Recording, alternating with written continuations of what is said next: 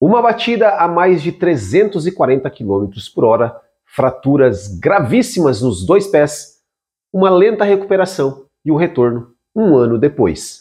O acidente e a recuperação de Nelson Piquet em 1992 é a nossa história de hoje. Sejam muito bem-vindos, meu nome é Will Bueno e este é o Bootkin GP.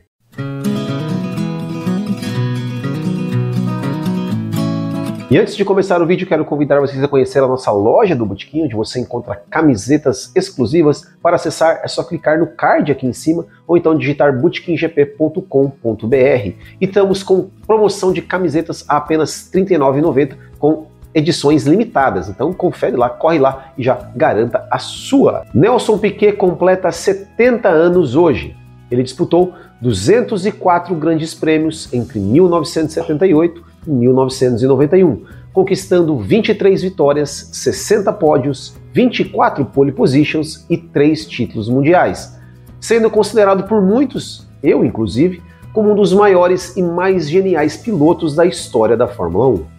E depois de encerrar a sua carreira vitoriosa na categoria, no final de 91, Piquet foi convidado para se aventurar na Fórmula Indy e aceitou o convite de Paul Menard para disputar as 500 milhas de Indianápolis em 1992, a bordo do carro da Lola. Ele participou do Rook Test, ou teste dos novatos, que é um teste onde todos os pilotos que nunca correram em Indianápolis são obrigados a participar e o Piquet foi aprovado. Então, no dia 7 de maio de 1992, Piquet estava treinando quando perdeu o controle do seu carro na curva 4 provavelmente passou em cima de um objeto, de um pedaço de metal que tinha escapado de um outro carro e o carro rodou e atingiu em cheio o muro de proteção a mais de 340 km por hora. O impacto foi muito forte. É como se o carro de Piquet, suspenso por um guincho, fosse solto do alto de um prédio de 27 andares.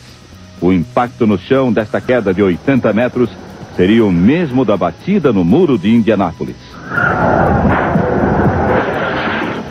Segundo o Dr. Trammell, Piquet teve fraturas múltiplas e expostas em ambas as pernas abaixo do joelho. Algumas partes dos ossos, ele disse, ficaram pulverizadas e estruturas de metal e de plástico foram usadas em substituição.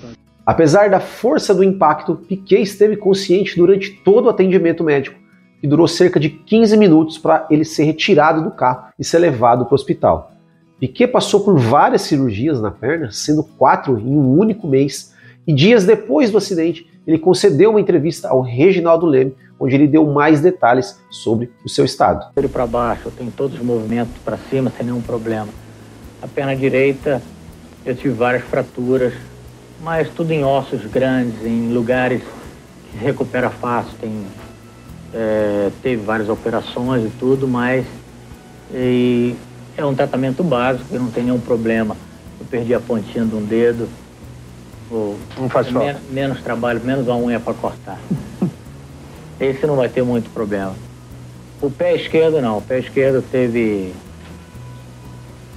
mais de dezenas de fraturas em todos, todos os ossos do pé, a parte dos dedos, para trás dos dedos, tudo quebrou. Isso aí foi tudo recuperado, tudo cheio de pino, cheio de parafuso e tem a possibilidade de ter todos os movimentos de volta. A recuperação foi lenta e Piquet ficou com um pé maior do que o outro. Ele calça 42 com o pé direito e 39 com o esquerdo.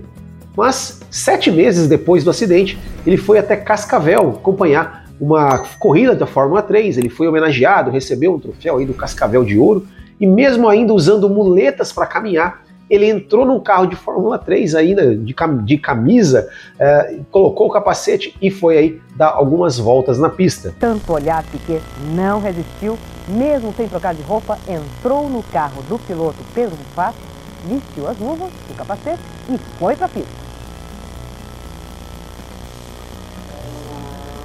Em poucas voltas, Piquet confirmou a ótima recuperação depois do acidente em Indianápolis fez um tempo apenas 12 segundos mais lento do que o pole position da corrida de Fórmula 3 e falou animado da volta às pistas. Ah, matei à vontade, pô. e um ano depois de seu acidente, ele voltou a Indianápolis e participou da corrida pela mesma equipe do ano anterior. Piquet conseguiu se classificar em 13º de 33 carros, com um carro ali que não era uma equipe grande, das grandes equipes da Fórmula Indy, ele conseguiu ir bem, se classificar na 13ª posição, mas abandonou com problemas no motor após 38 voltas de corrida. Olha o Piquet aí, ó, lento, lento nos boxes, hein? Vamos ver se vai ser mais, apenas mais um pit stop. Ele faz sinal com a mão, parece que vai desistir, hein? Parece que vai abandonar Nelson Piquet. Vai abandonar. Olha, mas já valeu demais, hein? Uma lição de vida de Nelson Piquet aqui em Indianápolis. Uma pista onde teve um sério acidente, uma recuperação dificílima de um ano.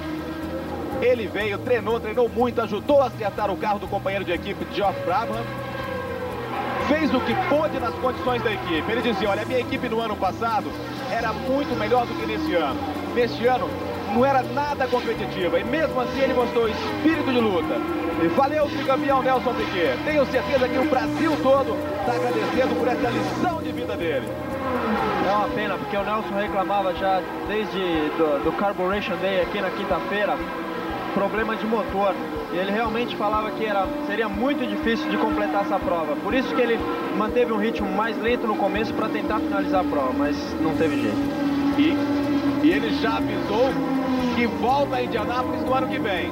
Foi a última vez que o tricampeão competiu pilotando um carro de Fórmula. E realmente foi um, um belo retorno, foi uma bela história, uma bela superação. Aí conseguindo voltar a pilotar, a correr né, superar aí os seus problemas físicos e também psicológicos, né, o problema de medo de voltar a correr no mesma pista, no mesmo circuito, um ano depois de ter sofrido esse terrível acidente. Então, fica aqui o nosso feliz aniversário para Nelson Piquet e um parabéns pelos seus 70 anos de vida completados hoje.